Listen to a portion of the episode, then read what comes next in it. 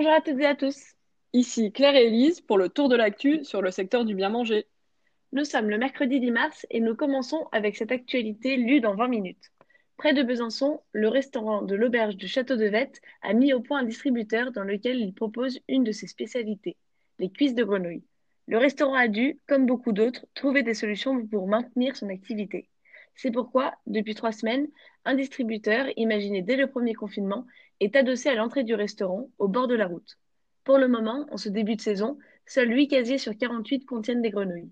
Un plat qui a beaucoup de succès, puisque Béatrice Bocquier, la gérante, ne cesse de les réapprovisionner. Et je comprends cet engouement car je suis moi-même une fan de cuisses de grenouille. C'est vrai que ça doit être sympa d'avoir ça près de chez soi. Et pour saucer la persillade, rien de mieux qu'un bon bout de pain. Cultivar vient de révéler que des chercheurs britanniques viennent de mettre au point une variété de blé à faible teneur en asparagine. Pourquoi c'est une bonne nouvelle? Car l'asparagine est responsable de la formation d'acrylamide lors de la cuisson des aliments et notamment celle du pain. Cette molécule est même classée cancérigène probable par les autorités de santé. Désormais, la variété va être testée au champ afin de voir son comportement et d'être mise ensuite à disposition des sélectionneurs. Si les tests s'avèrent concluants, la variété ne pourra pas être mise sur le marché européen puisque la Commission européenne considère que les variétés obtenues comme ici, par la méthode d'édition de génome, sont des OGM. Eh bien, on en tiendra à informer nos auditeurs. Autre actu aujourd'hui, celle de la ruche qui dit oui.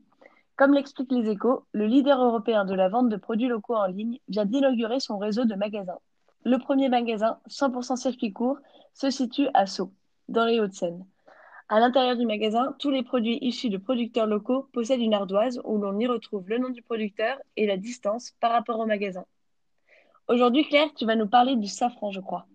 C'est bien ça, du safran extravagant. En Isère, Stéphanie Sablé possède une safranière qu'elle conduit de la plus naturelle des façons, sans engrais, sans pesticides et sans désherbants. Elle récolte son safran à la main à l'automne, puis elle sépare encore une fois à la main les trois filaments de crocus puis les sèche et les met au repos avant de les commercialiser. Pour en savoir plus, rendez-vous sur notre site, rubrique les adhérents. À noter également que ces pistils de safran sont à retrouver dans le coffret gourmand de Romain Hubert sur notre e-shop. On finit avec le chiffre du jour, 20%. La livraison pourrait peser 20% des ventes de restaurants en 2024. C'était le tour de l'actu. N'hésitez pas à vous abonner sur Apple Podcast et Spotify pour ne manquer aucune actu.